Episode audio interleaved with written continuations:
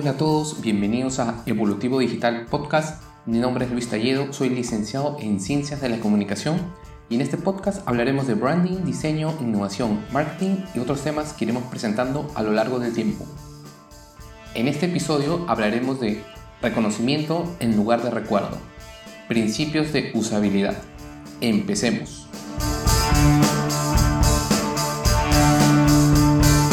Hola a todos, espero que se encuentren bien. Esto es un episodio más de Evolutivo Digital Podcast y en este episodio nos toca hablar de reconocimiento en lugar de recuerdo, ¿no? Es el sexto principio de usabilidad que viene gracias a Jacob Nielsen. ¿Qué es lo que dice este principio?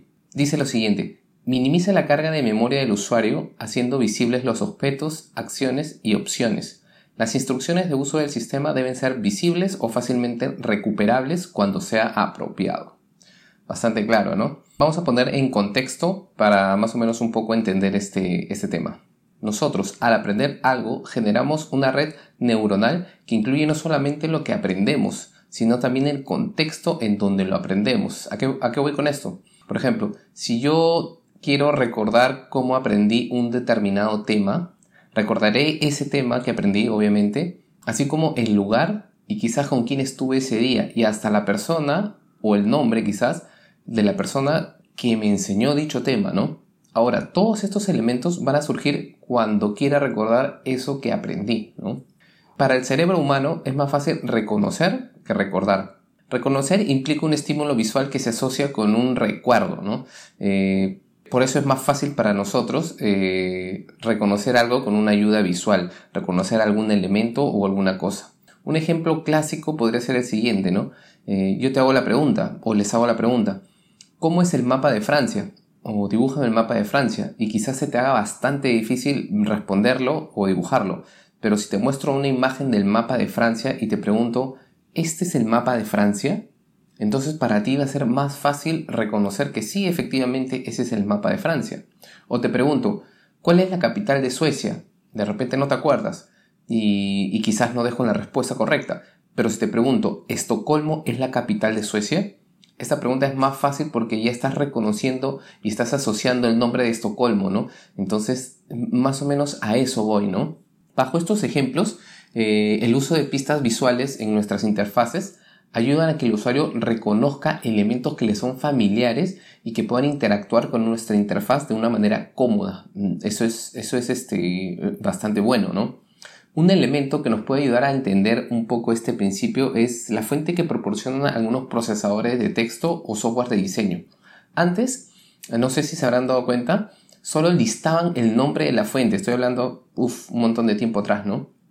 Eh, solamente mostraban el nombre de la fuente eh, que, se utilizó para un determinado proyecto, pero esto mejoró, pues, porque se dieron cuenta que el, o la interfase funcionaba mejor cuando aparte del nombre ellos ponían la ayuda visual de la fuente, es decir, la fuente en sí misma, ¿no? Y un, preview, como le llamamos, ¿no? De, esta fuente. Esto ayuda, ayuda bastante al usuario para que se acuerde. No se acordará el nombre de la fuente, pero si la ve, fácilmente la puede reconocer. Otro ejemplo para este principio de usabilidad podría ser la ayuda que está visible en algunos campos de texto de algunos formularios, ¿no? Eh, un no sé si habrán dado cuenta, pero hay un símbolo de interrogación o de pregunta eh, al final de la caja de texto, ¿no? Eh, para explicarte qué es lo que te pide que ingreses en dicho campo. Es fácilmente reconocer, reconocer este icono y está de forma visible para que el usuario no tenga problemas en encontrarlo tal como dice el principio de, este principio del que estamos hablando, ¿no? Las instrucciones de uso del sistema deben ser visibles o fácilmente recuperables cuando sea apropiado. A veces nosotros eh, no sabemos muy bien qué, es lo que tenemos que poner en ese campo. Es por eso que encontramos eh, esas ayudas de forma visible al final de estas cajas de texto, ¿no? A, a mí me ha pasado algunas veces en algunas páginas en donde si bien es cierto, me da la información de que yo tengo que poner ahí, no entiendo muy bien de qué trata, ¿no? Un ejemplo clásico es el que te ponen cuando estás llenando tu, la tarjeta de crédito y te pide un código atrás.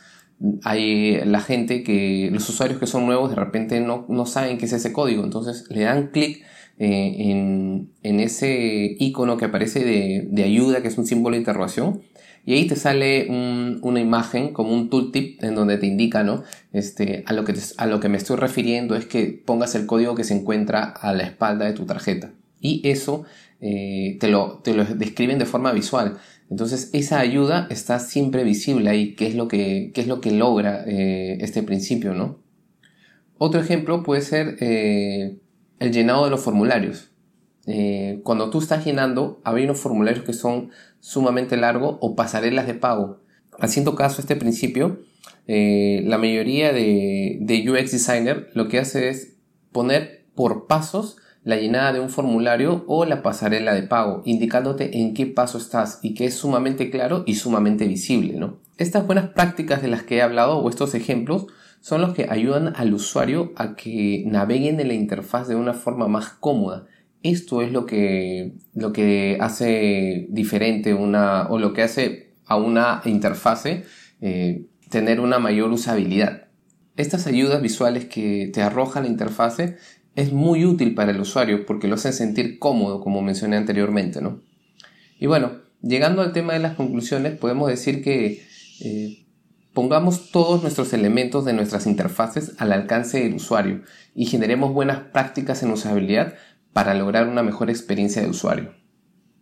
Como recomendación, en este caso, yendo a este principio de usabilidad que es reconocimiento en lugar de recuerdo, eh, les puedo recomendar una serie en Netflix, bueno, en realidad es una miniserie que tiene creo que 5 o 6 episodios, que se llama La mente en pocas palabras. Sugiero el episodio central de recuerdos, que está en relación a cómo trabaja la mente, ¿no? Al momento de generar los recuerdos. Me parece muy interesante y está relacionado a, este principio de usabilidad que, del cual estamos hablando, ¿no? Bueno, eso sería todo. Nos vemos en los siguientes capítulos. Somos Evolutivo Digital Podcast. Síguenos en nuestras redes sociales en Instagram y Facebook como Evolutivo Digital. Comparte el conocimiento, sé tolerante al error y abre tu mente. Nos vemos.